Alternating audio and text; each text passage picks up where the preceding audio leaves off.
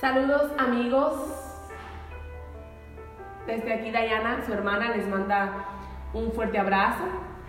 Junto a Zuli, estamos muy felices de estar por aquí de nuevo con un mensaje muy importante, pero esta vez no será tanto enfocado a los hermanos de la fe, sino más bien a aquellos que todavía no han dado el paso y han dejado a Jesús entrar en sus vidas completamente. Este es el momento.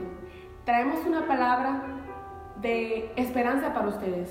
Sí, todavía hay esperanza. Aunque te sientas triste, aunque te sientas que tu vida no tiene sentido, aunque sientas que estás perdido y que no encuentras el camino, hay esperanza para ti y esa esperanza tiene un nombre. Diana, ¿tú sabes cuál es el nombre? Pero claro, Jesús es la esperanza. Jesús, ese amigo que aunque quizás no lo tienes en tu lista, Él está esperando a que aceptes su invitación. Jesús, el que murió en la cruz del Calvario, Jesús, quien llevó tu pecado, mi pecado a la cruz, que derramó su sangre y pagó el precio a un alto costo, todavía está esperando por ti.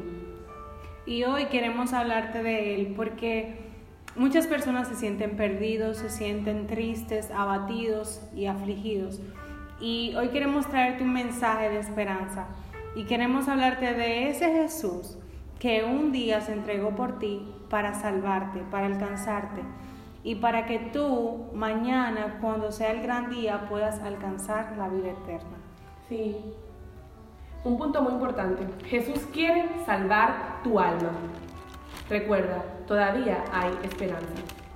Y nos gustaría compartirte un versículo bíblico que quizás puede sonar cliché, que siempre se utiliza para evangelizar, pero nos recuerda siempre ese gran amor de Dios por nosotros. Y dice la Biblia en Juan 3:16, porque de tal manera amó Dios al mundo que ha dado a su Hijo unigénito para que todo aquel que en Él cree no se pierda, mas tenga vida eterna. Porque no envió Dios a su Hijo al mundo para condenar al mundo, sino para que el mundo sea salvo por Él. El que cree en Él no es condenado, pero el que no cree ya ha sido condenado, porque no ha creído en el nombre del unigénito Hijo de Dios. Zuli, hay una parte en esa porción bíblica que has leído que me llama la atención. Jesús no está para condenar. Y es algo extraño porque a veces pensamos que la iglesia me condena, que la figura de Jesús está para condenar, como para enfocarse en mi pecado, pero leer y entender, Él no envió a su Hijo para condenarte, da esperanza. Aún allí, en medio del pecado, en medio del dolor, cometemos muchos errores cuando señalamos, no nos corresponde a nosotros. Cuando Jesucristo ni siquiera Él te condena, ¿por qué lo hago yo? ¿Por qué lo hacemos? Tenemos que recordar que Él tiene sus brazos abiertos esperando a que vengas a Él y le diga, me entrego a ti, te necesito. Y debemos entender que el que no cree en Él es el que tiene ese fin de condenación. Sin embargo, si decides aceptarle y decides yo creo en Jesús, automáticamente pasas de condenación a vida. Y eso queremos. Que tú pruebes de esa agua que llena tu corazón. De esa agua que el que prueba, así como le dijo a la mujer samaritana, el que prueba de esa agua jamás tendrá sed. Y no hablo de esa sed que nos da cuando tenemos mucho calor, no, hablo de deshacer de nuestra alma porque muchísimas veces nos sentimos vacíos, rotos. Nos sentimos que no hay nadie que pueda entender nuestro dolor. Pero ¿y Él?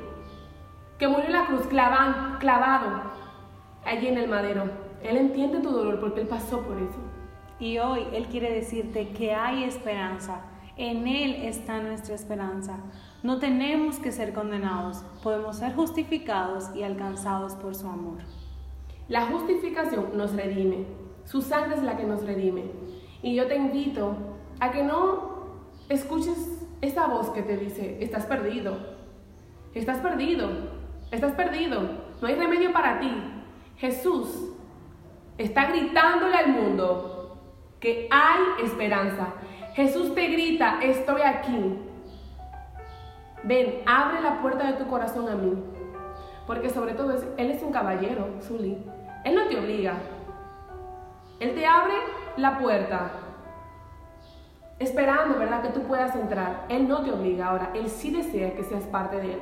Te invitamos en esta tarde, en esta mañana, si es que lo estás escuchando temprano o de noche, te invitamos que en este preciso momento diga, Jesús, te acepto. Jesús, necesito que entres en mi corazón, porque ya no aguanto más esta mochila de culpa, de vergüenza, de dolor, de pecado. Sola, solo, no puedo. Pero en Jesús sí hay esperanza. Dios te bendiga, querido amigo. Esperamos que esta palabra dé fruto en tu corazón, que recibas a Jesús y que Él se convierta cada día en esperanza vida en ti. Que siempre recuerdes que no es el final, que Cristo te ama y que quiere salvar tu alma. Dios te bendiga. Si has dado o quieres dar el paso, te invito a que hagas esta oración con nosotros. Padre Celestial, en este momento no quiero ser más condenado. Quiero ser salvo por tu gracia. Perdona mis pecados. Necesito que entres a mi corazón y transformes mi vida, porque no puedo más.